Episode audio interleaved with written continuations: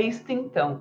15 anos aqui. E embora minha casa não esteja pegando fogo, tudo que eu vou levar comigo é uma sacola de ouro e uma muda de roupa. As coisas que importam estão dentro de mim, encerradas em meu peito, como em um túmulo, onde permanecerão para sempre. Meu baú de tesouro sepultado. Quando o fardo é pesado demais e o carregamos por muito tempo, até mesmo o amor se verga, racha, fica prestes a se despedaçar e às vezes se despedaça de fato. Mas mesmo quando está em mil pedaços aos nossos pés, não significa que não seja mais amor. Além disso, o que seria do amor sem a verdade exagerada até o limite, sem as versões melhoradas de nós mesmos que apresentamos como se fossem as únicas que existem? Um homem não é algo que você possa guardar apenas para si. Ele pode ter muitas esposas, mas uma criança tem apenas uma mãe verdadeira. Uma.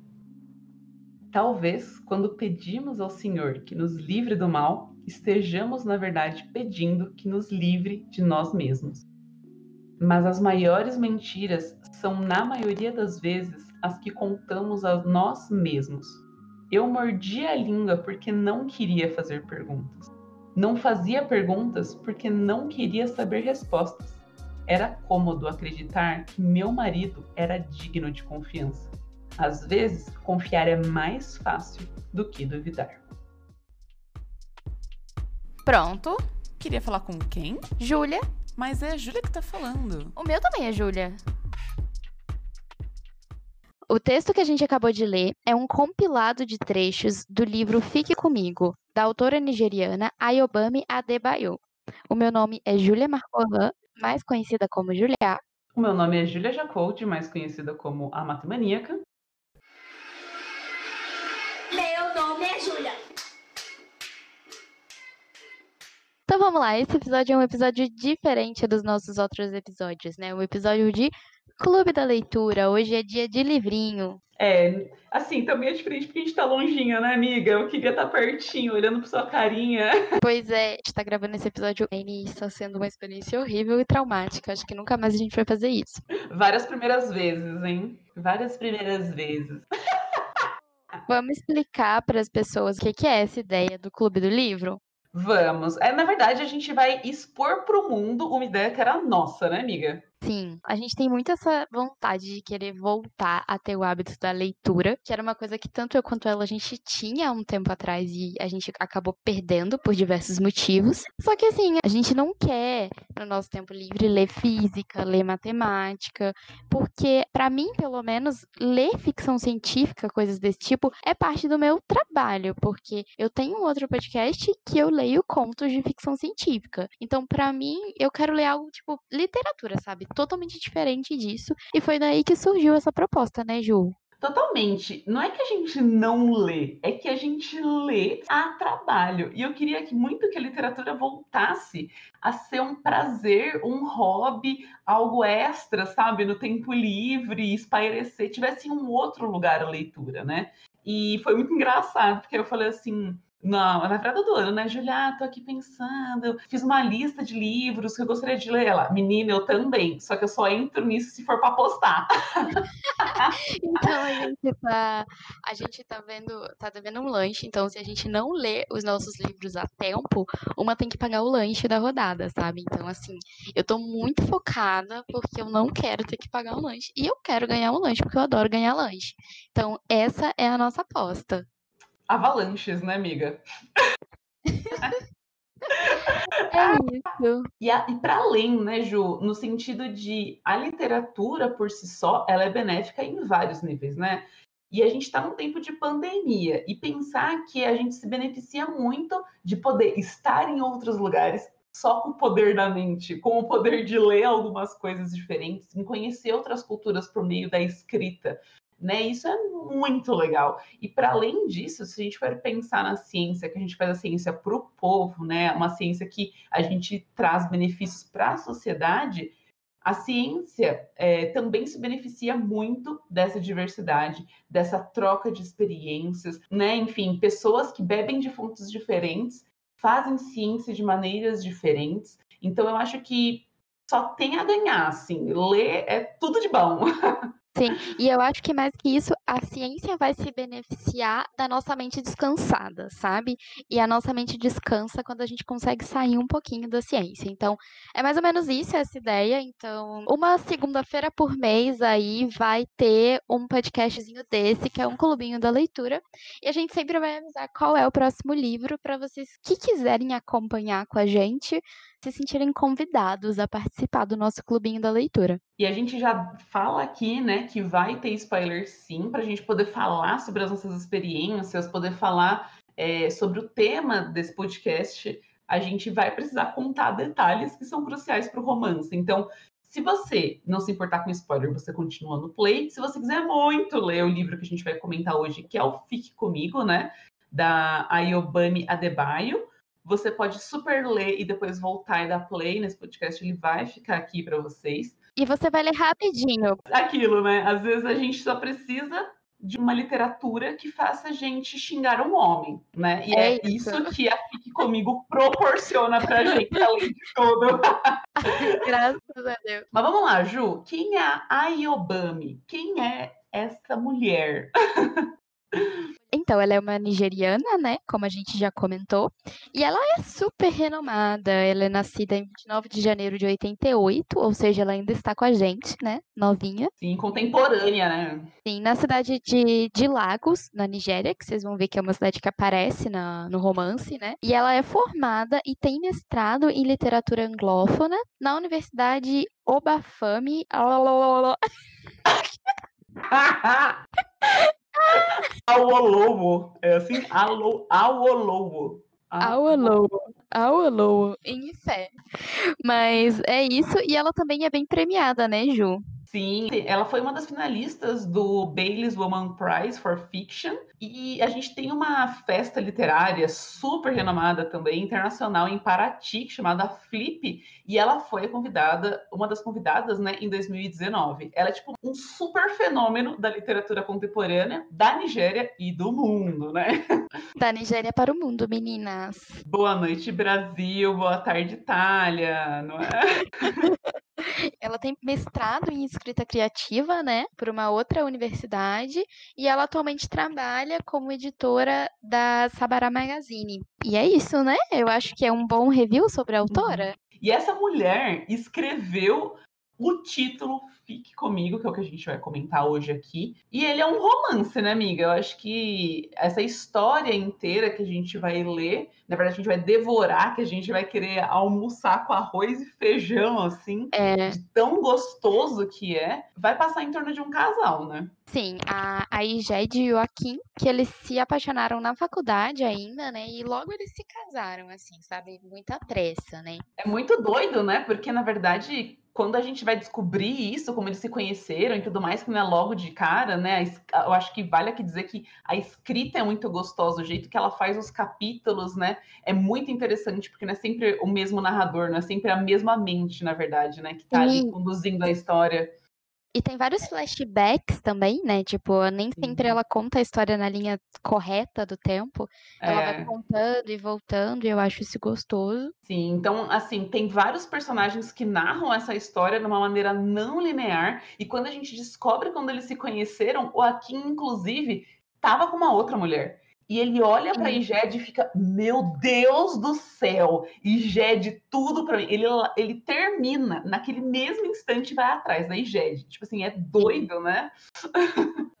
É muito doido. E aí, qual que é a trama lá, né? Que eles são um casal tão apaixonado que, a, apesar de ser uma cultura poligamia na Nigéria e de os homens terem várias esposas, eles combinam que não, que o marido dela, né, o marido da Jed, não vai ser poligâmico. Eles vão ser um casal só os dois e é um combinado esse dos dois, né? E é um consenso dentro desse casal, né? Tipo, a, a cultura, né, espera que a gente haja assim, mas pra gente não faz sentido. Eles conversam isso e beleza, então assim vai ser, né? E aí tem também uma outra coisa que é bem cultural deles, que é isso de que eles precisam ter muitos filhos e que ele precisa ter um filho homem, periri pororó. Então tem muita essa pressão interna que a Igede se cobra o tempo inteiro sobre ter um filho, né? Eles estão com dificuldade. O livro conta muito essa dificuldade deles de terem um filho e é uma pressão que vem de dentro do relacionamento e também vem muito de fora, porque a sociedade está cobrando ativamente ali as mães, as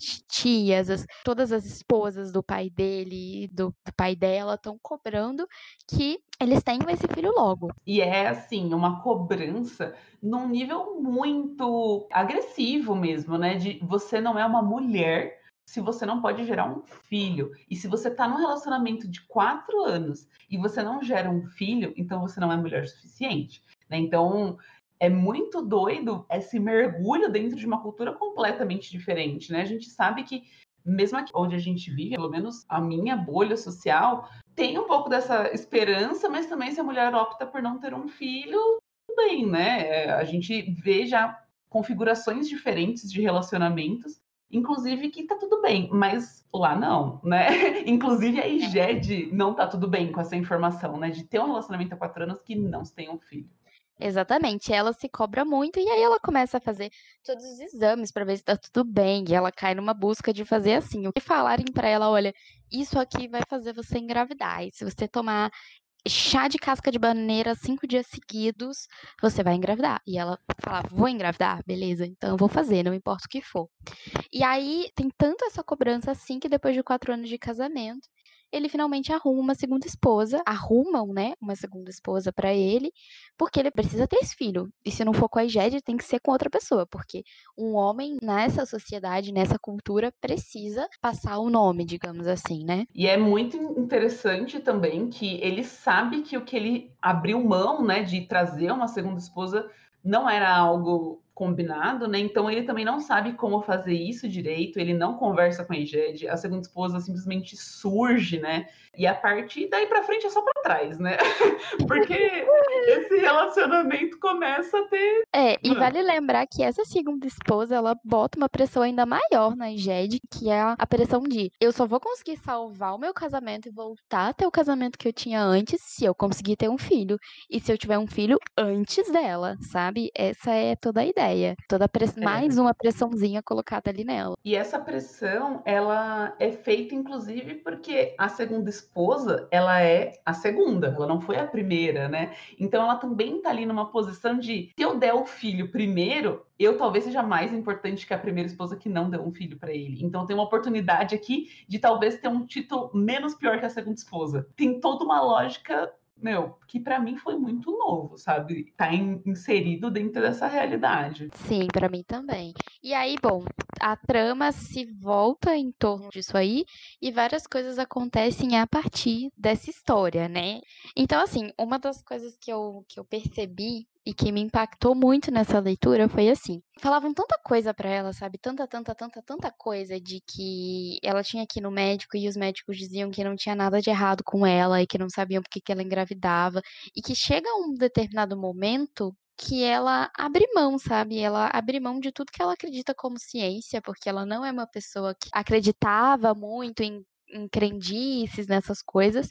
Então chega um momento que ela desiste. Ela tá tão cansada e ela tá tão desesperada por ter um filho por essa cobrança toda, que ela fala assim: beleza, eu vou fazer o que me mandarem fazer, e aí ela começa a acreditar nas coisas mais absurdas. Um trecho assim do livro que para mim é muito marcante é um trecho que falam que se ela subir uma montanha sem parar para descansar, sem beber água e chegar lá em cima e ficar o dia inteiro dançando para as pessoas lá, né, os curandeiros, ela vai engravidar. Por mais que ela não transe com ninguém, ela vai engravidar ela toma isso tão forte para si, porque é a última esperança dela, que ela realmente acha que tá grávida. E aí ela começa, a barriga começa a crescer, ela tem uma gravidez psicológica, achando que ela tá grávida, sendo que ela não tá. O que me choca disso, assim, é porque eu fiz uma reflexão, eu saí um pouco do livro e voltei um pouco para minha realidade, de fazer reflexão de o quanto a gente tá batendo na pessoa errada quando a gente tá combatendo pseudociência, sabe? Porque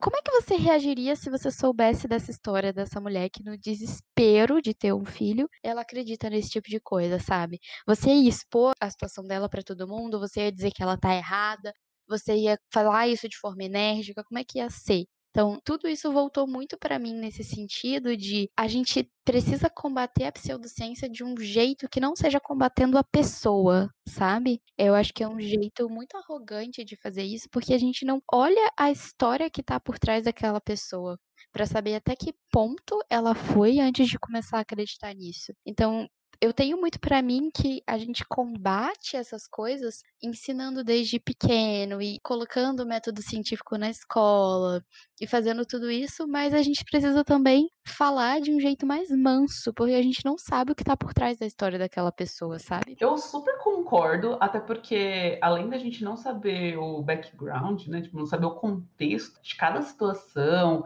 de cada história para estar tá acreditando naquilo, essa pessoa ela tá ali porque ela acredita de alguma maneira naquilo e não sei se é racional ou irracional, né? Então às vezes a gente só falar e tenta tipo gritar mais alto que aquela pessoa, além de ser arrogante, é ineficaz, né? Tipo, então eu não sei se esse é o melhor jeito, porque a gente nem vai atingir o objetivo e vai se colocar numa posição que talvez não seja que a gente quer ser colocado, né?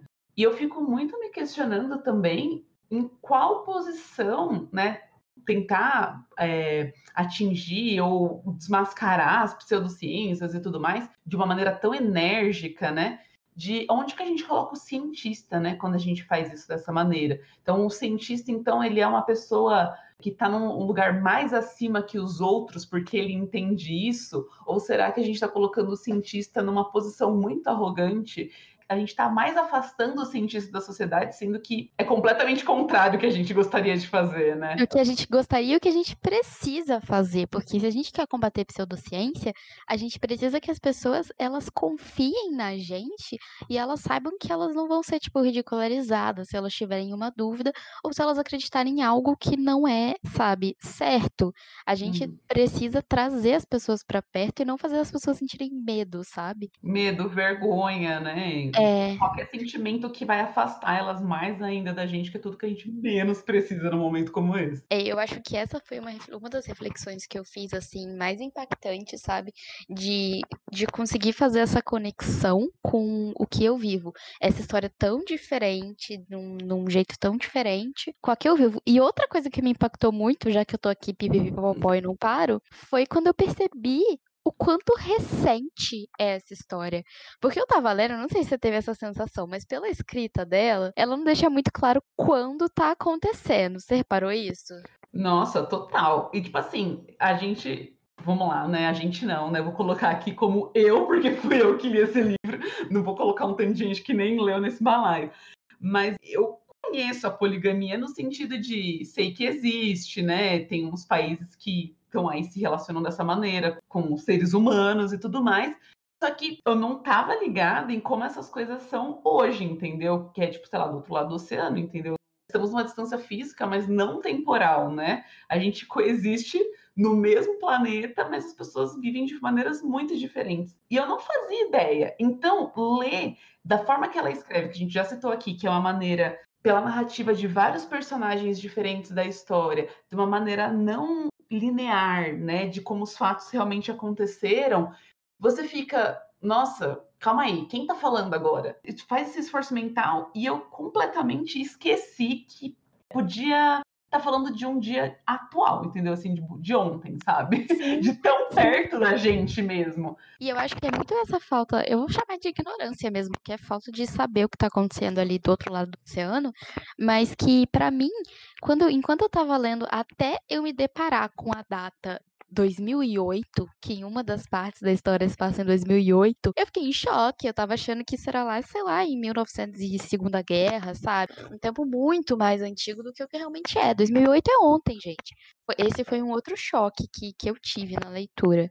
E eu acho que esse meu choque também veio, né, de pensar tão recente, Porque observem que tudo que a gente disse até agora a gente falou sobre uma pressão em cima da IGED, né? A IGED não consegue ter um filho, a IGED não é mulher o suficiente, a IGED precisa subir o morro descalça, sem parar, sem beber água, dançar, né? A IGED precisa fazer exames, a IGED precisa muito, a IGED precisa pra caramba, o tempo todo de todo mundo. A IGED precisa dividir o marido dela né? É sempre ela que precisa fazer algo, sempre ela que tem um problema, sempre ela que precisa achar uma solução para o fato de deles não terem um filho dentro do relacionamento, né? Sim. Sendo que é muito doido que, na verdade, o grande problema deles não terem um filho é porque o Akin não pode, não consegue ter um filho, né? O, o, grande problema não está na mulher, está no homem. Mas em nenhum momento ninguém questiona isso, coloca na rodinha para dar, tipo, mas e será, né? Ah, a gente está tentando tanto, mas e o Akin? Não, não acontece isso por parte de ninguém, em nenhum momento. Sim, ninguém nem levanta essa hipótese em algum momento. E, e é um grande plot twist, sabe? É o um momento que você acompanha o sofrimento, acompanha, acompanha, acompanha, e de repente você descobre que o problema não é ela, o problema é ele. E aí, bom, como a gente descobre disso? Novamente, é, é, sem nenhuma conexão, assim, pelo jeito que ela escreve, a gente vai descobrir isso muito depois, porque ela acaba engravidando sim, mas ela engravida do irmão do Akin, né? Esse é um dos problemas. E aí, uma fala para mim muito marcante nisso é que ela descobre como é ter a relação sexual quando ela transa com o irmão do Akin. Porque o problema não é que o Akin ele tem algum tipo de problema, digamos assim, ele não consegue ter filhos, ele, é ele é estéreo, né? É, não é isso. É que ele não consegue realizar o ato sabe? Essa, esse é o problema dele. E novamente, assim, não é que ele não tente, ele já tentou de tudo. Ele já tentou remédio, ele já tentou crendice. Em uma das partes, até ele fala, né, que uma vez mandaram ele tomar um chá e ele se cagou inteiro. E aí vem também toda aquela situação de, ah, mas como é que ela não sabia, né? De novo, a gente tem que pegar outra cultura, outro tipo de, de sociedade. Então, assim, não aconteceu nada antes do casamento, sabe?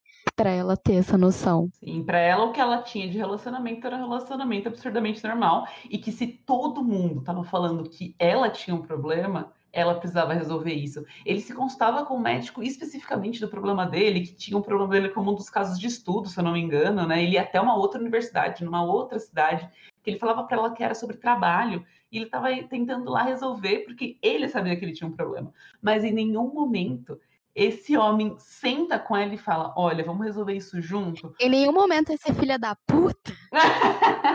em nenhum momento ele fala assim: Ó, não precisa fazer todos esses sacrifícios, porque você tá tudo bem. O problema aqui é comigo, né? Ele não faz isso em nenhum momento. O que, que esse homem faz? Ele chega pro irmão dele e fala: Eu tenho um problema, você vai morar aqui na minha casa, você vai engravidar a minha mulher, você não vai contar pra ninguém e é assim que a gente resolve esse problema.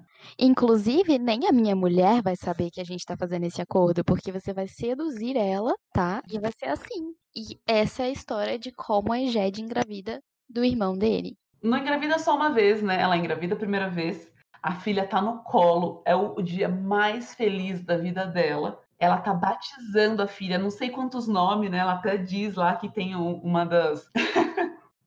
uma das tradições, é ter um tanto de nome, os filhos, ela tá super feliz e ela fala assim: esse cara é o pai dessa filha e ele não tá fazendo nada nesse batismo, né? Ele só consegue ficar feliz depois que ele bebe. Ela fala tudo isso e ela fica muito Sim. brava. E assim, por que, que ele não consegue, né? Porque ele tá vivendo com o peso da culpa. Exatamente. Acho pouco ainda, sofreu foi há pouco.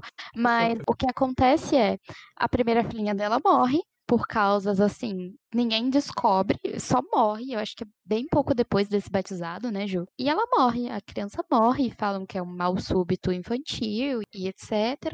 E logo depois ela tem um segundo filho, da mesma história, do irmão do Akin. E esse segundo filho ele vive um pouquinho mais até eles descobrirem que ele tem uma doença, que é uma doença genética, né, Ju? Que é anemia falciforme, não é? Isso. E bom, e aí, olha só de novo a sacanagem. O médico que conta o raio da doença, ele chama o marido e diz assim: olha, você tem que cuidar da sua mulher, porque essa doença aqui é uma doença genética, mas ela só acontece quando você tem esse tipo sanguíneo e esse tipo sanguíneo combinado. E vocês não têm, então o filho não é seu. E você tem que cuidar da sua mulher, sabe? Além Aham. de tudo, ela ainda é colocada nessa situação, sabe?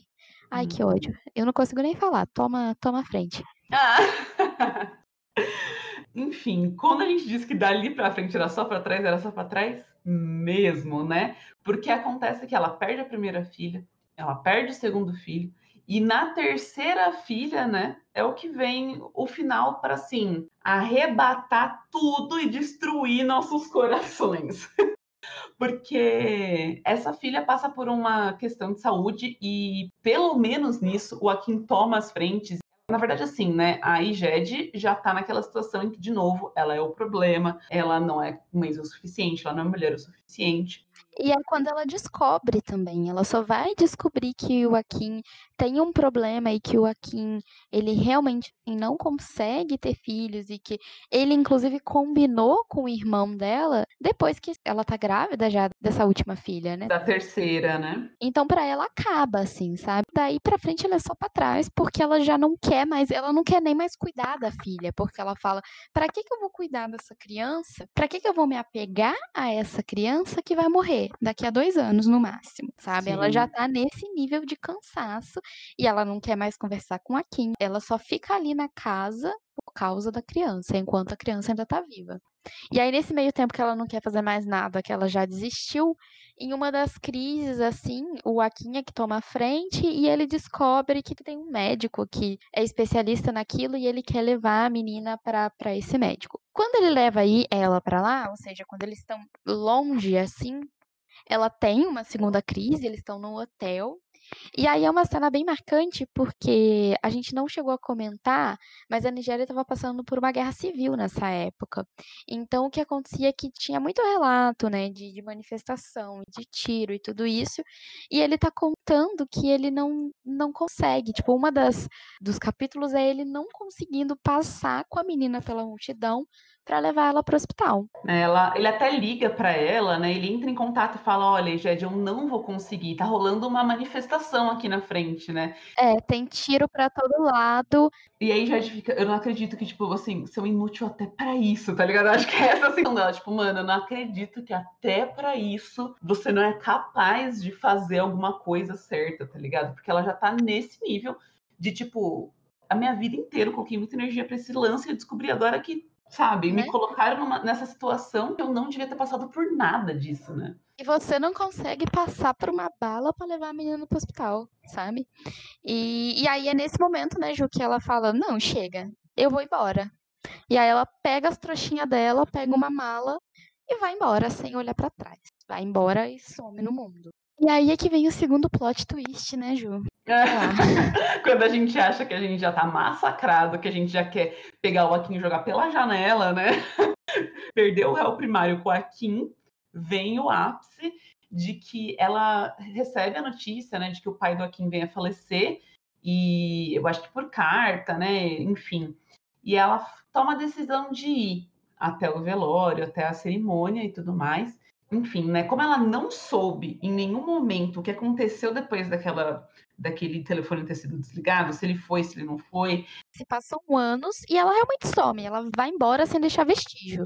E ela recebe essa carta e ela, na cabeça dela, ela só tomou uma decisão de, para mim, chega, né? Eu vou me livrar disso daqui e eu não quero saber o que aconteceu porque eu não quero de novo passar por esse luto. É a terceira criança que eu tô perdendo, né? Então acho que assim, ela vive, ou a força dela de viver nesses próximos anos é acreditar de que nada deu certo mesmo, né, para ter um novo começo.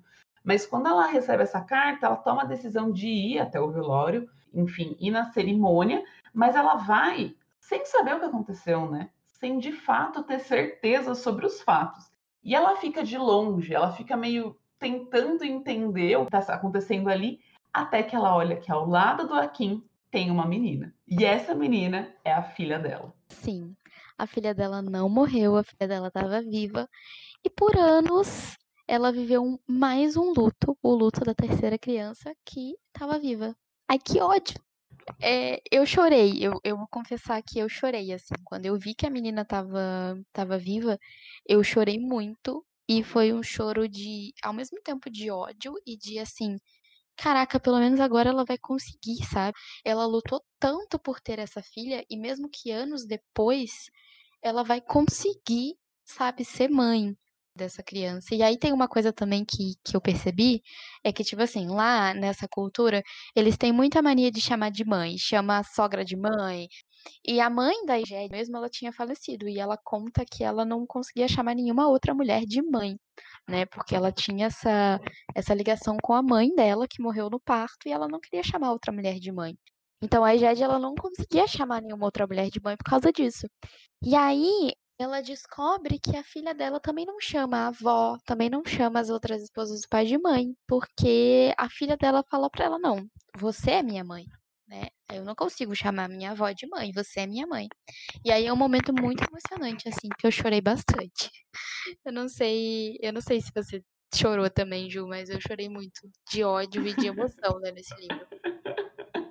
Total, esse livro ele mexe muito com as nossas emoções, né? É uma história que, nossa, ela tem várias quebras de expectativa, né? Você consegue sentir na pele, ela consegue retratar de uma maneira que você parece que tá ali, entendeu? Você tá sentindo junto com a de todo aquele peso, né?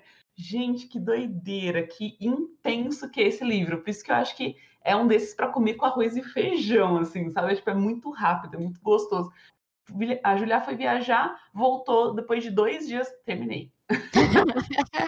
pois é mesmo, eu não conseguia parar de ler. E é muito interessante porque, assim, o livro ele faz uma coisa que é, você acha que ele vai para um caminho, e aí quando você vê, ele tá em outro, sabe?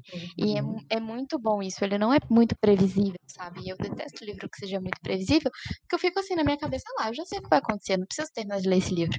Você Nossa, eu sou muito essa pessoa também de. Você tá me achando que eu sou. Tá de gozação, né? Você tá achando que eu não tô sabendo pra onde você tá querendo ir. Aí, de repente, a gente mostra que a gente não sabe mesmo.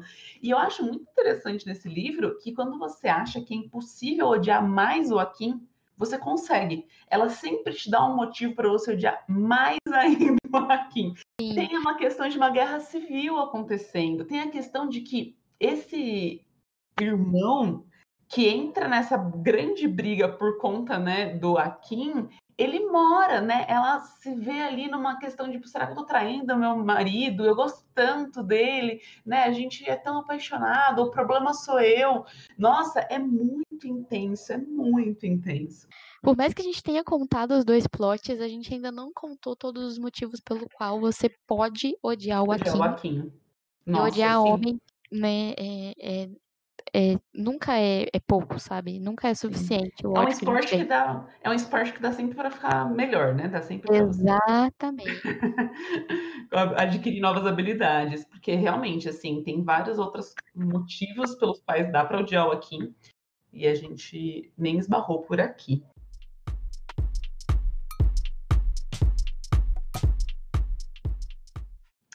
Vocês gostaram, bom. Se vocês não gostaram, a gente vai continuar fazendo, porque esse negócio aqui nasceu antes mesmo desse podcast. E eu ainda estou muito animada com a nossa lista de livros que vem aí. Começamos com o pé direito, bicho. E o próximo livro que a gente vai ler, a gente já decidiu, e se você aí quiser se preparar para o nosso próximo encontro, a gente vai conversar sobre o livro O Filho de Mil Homens, do Walter Hugo Mãe. Então agora saímos da Nigéria e vamos para Portugal, porque o Walter Hugo, ele é um escritor português. Volta ao mundo em duas Júlias. Nossa, que piada. Mas vamos para o nosso quadro, então? Nosso quadrinho da semana. Vamos muito para o nosso quadro. É a Júlia que tá falando? O meu também é Júlia. Eu queria saber com quem você quer falar. Aqui é São Carlos, Alameda Ai Ai. Você tá dando meu endereço? Esse quadro a gente sempre faz uma lista de coisas em que a gente tenta provar que eu e a Júlia somos a mesma pessoa. Mas a gente vai fazer um pouquinho diferente aqui, dado que a gente deu uma passeada pela Nigéria, né? A Yobami faz a gente passear pela Nigéria, então a gente queria aproveitar e mergulhar um pouquinho mais dentro dessa cultura.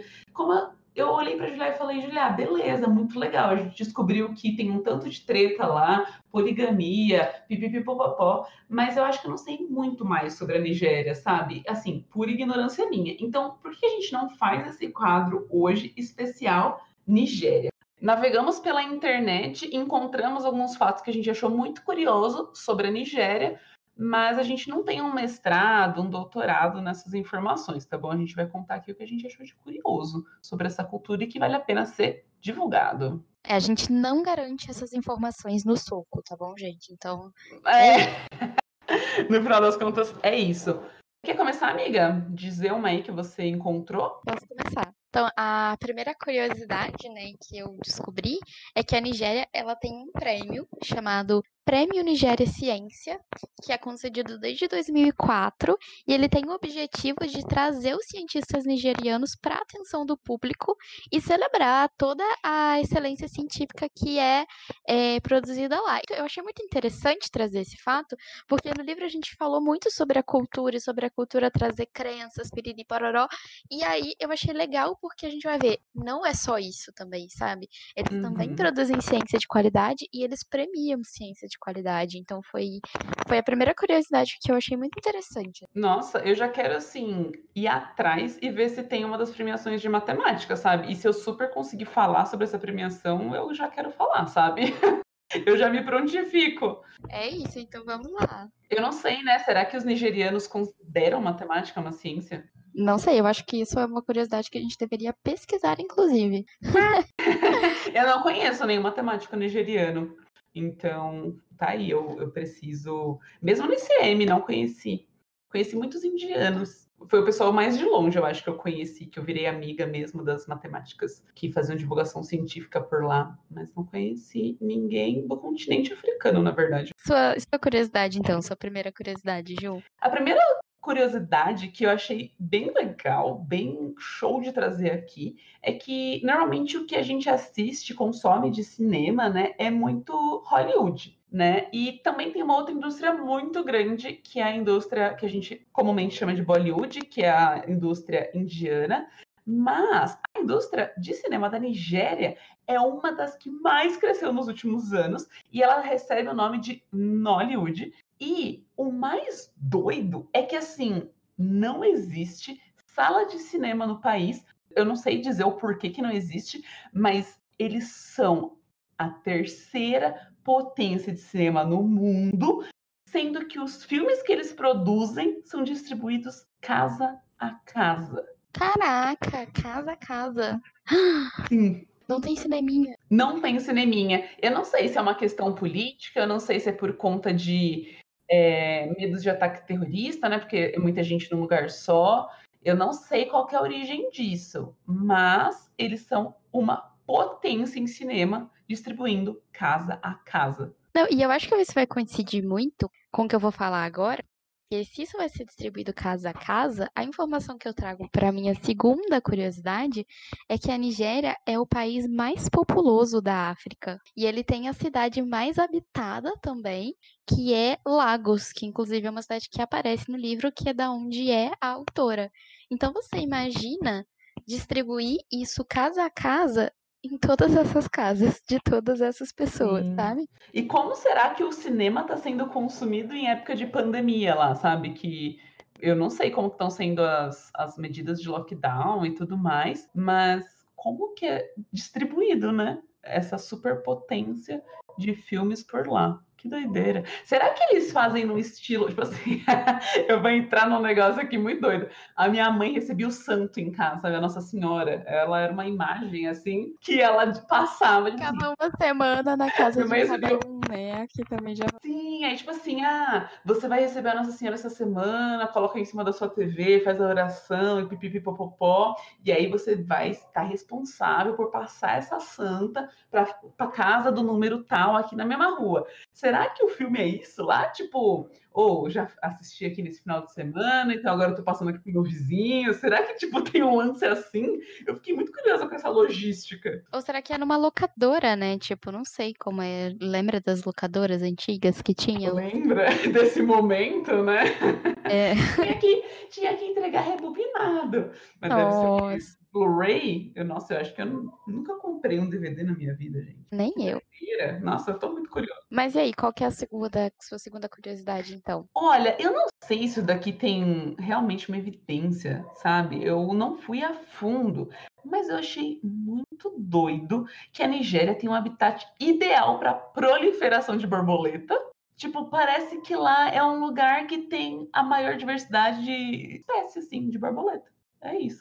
Ah, agora eu vou provar que a gente realmente é a mesma pessoa, porque a minha terceira curiosidade é: a Nigéria é conhecido como o santuário das borboletas. Ah! Ai, ai. Se não é verdade, agora é, né? É isso. Pois é. Dezena 13 a 16 aí. Sonhou com a Nigéria. Dezena 13 a 16. É, Passou nas informações aí, né? E vai a próxima, então, amiga. Já que eu tô dando. Eu tô dando as minhas, minhas curiosidades todas assim, complementares à sua, né? Mas é, vamos lá, vamos que vamos. Aham. É que a gente, é que a gente é muito conectada, gente. Já que a gente tá nessa onda de não sei se é verdade ou não, tem outra aqui que eu achei doido. Eu não sei nada sobre esse assunto, mas eu vou falar. Vou estar aqui propagando a minha fake news do dia, se não for verdade. É, a Nigéria tem a maior taxa de nascimento de gêmeos em todo o mundo, em comparação com os outros países. Nossa, que doideira. Eu não sei nem quais são as condições ideais, é, necessárias para isso acontecer. Eu não sei nem como é que mede, assim, sei como mede, né? Mas enfim, doido, acho doido. Por que que lá concentra? Sei lá que ela concentra mesmo? Sei lá, achei doido também. Esse daqui é o que eu tô trazendo pro debate, entendeu? Essa é a curiosidade que eu tô trazendo pro debate. Trazendo informação aí, Rogerinho. A minha próxima curiosidade é que, de acordo com os registros arqueológicos, é na Nigéria que existe o registro mais antigo da existência do homem e também foi onde surgiu uma das primeiras civilizações, né? Que eram as civilizações Noki ou Noki, desculpa, eu não vou saber falar. Entre 500 e 200 antes de Cristo. Olha só que doido. É uma civilização loucura. muito antiga, então, né? Tipo, é uma- um país ali onde você tem civilizações, tem o surgimento das civilizações mais antigas. Eu fico pensando nessas horas, assim, que, tipo, imagina o quanto de matemática esses caras, essas meninas fizeram e a gente não divulga isso, tá ligado? A gente conta uma história da matemática muito ocidental, muito. É, como é o nome daquilo? Grécia centrada, né? Tipo, muito. Ai, Euclides, ai, Pitágoras, pipipipopopó. Mas, assim, o que que esses caras, essas minas, devem ter feito de monstruoso pra matemática que a gente nem conta, tá ligado? Sim, Nossa, só isso que eu consigo pensar. É só isso que eu consigo pensar. é porque se eles são uma civilização mais antiga, as- os, os pensamentos que outras pessoas tiveram, capaz deles terem tido, sabe? E talvez também eles nem sabiam como registrar isso, porque tudo que a gente conhece é do que foi registrado. Então, assim, Sim. as pessoas que fizeram coisas antes de serem, re- saberem registrar essas coisas que elas estavam fazendo, a gente também não sabe, sabe? É, ou a história se perdeu, né? Porque é muito triste pensar que tem várias coisas que, bom, de certa forma foram registradas, ou pelo menos objetos que a gente pode observar, estudar e tentar entender, né, como que aconteceu, construções, enfim, que a gente só não tem divulgação mesmo, né? É muito triste pensar que a gente conta uma história muito norte do, do planeta mesmo, né? Eu acho que outro pensamento que a gente pode ter a partir disso é que a história africana ela foi muito saqueada, sabe? Eles foram muito roubados de, de tudo, sabe? Que, que tinha lá, todas as riquezas que tinha lá. Então a gente não sabe nem, por exemplo, quanto dessas coisas do continente africano estão espalhadas por aí, onde elas foram parar e o que que se perdeu no meio de toda essa exploração do continente, né? E muito dessa divulgação está em cima de, um, ter investimentos, né? E dois, ter pesquisa, porque as coisas que são pesquisadas a nível acadêmico, né, superior e tudo mais, é o que a gente tem como informação para conseguir divulgar elas de maneira fiel, né? E tudo mais. Então, é muito difícil quando a gente tem uma sociedade que não dá atenção para civilizações como essa, porque a gente só perde muita parte da nossa história. É isso. Mas agora eu já me perdi. A gente fez tanto pipipipopopó que eu acho que tá na sua vez de falar, né? O último que eu trouxe aqui é sobre economia que eu gostei de pensar que a economia da Nigéria gira muito em torno do petróleo. É isso, acho, é doido, né? A África tem muito recurso natural, né? Sim. O meu último também, entre aspas, ele é relacionado à economia. Porque a curiosidade que eu trouxe é que existe um tipo de fraude que ela é tão popular, mas ela é tão popular na Nigéria que ela ficou conhecida como fraude nigeriana. Agora eu vou tirar aqui a explicação, tá? Tô citando aqui a explicação da fraude nigeriana, que é o seguinte: a fraude nigeriana é uma forma de fraude realizada principalmente por correio eletrônico, onde o fraudador tenta convencer o fraudado a pagar quantias cada vez maiores em busca de obter um ganho ainda maior no final. Então, tipo, olha que doido, é uma é tão comum essa fraude lá que tipo ganhou um nome, sabe, fraude nigeriana. E é muito doido isso. E eu achei eu achei um bom, uma boa curiosidade. Ah, isso daí é equivalente ao Alô, alô, alô, seu filho aqui sofreu um acidente no Celta Prata. é, é, é, o equivalente do sequestraram o meu filho, sendo que você não tem filho, sabe? Essas ligações de, que é muito comum aqui também. Mas eu não sei se isso chegou até o nome de tipo sequestro brasileiro, sabe? Mas eu não sei, não sei. Acidente do Celta Prata dos brasileiros, né? Exatamente. Então, essas foram as minhas curiosidades. E as minhas curiosidades. Sobre a Nigéria. Todas as coisas que aprende quando a gente sai um pouco da nossa cultura. E fica de novo o convite para vocês saírem da cultura com a gente e lerem o livro Fique Comigo. E se prepararem para o Filho de Mil Homens também, né? Sim, se preparem para o Filho de Mil Homens. E contem pra gente também o que, que vocês acharam desse livro usando a hashtag Somos Todas Júlias lá no Twitter. E vai ser muito importante a gente saber o que, que vocês acharam, esse feedback, se esse tipo de formato aqui vocês curtem ou não. A gente quer saber tudo. E é isso, gente. Um super beijo. Beijo, beijo, beijo, beijo. Até a próxima segunda. Como é que é o seu nome? Júlia. Será que alguém tá ligando? Aqui é uma escola de matemática. É brincadeira, é isso? É, pode ser mesmo.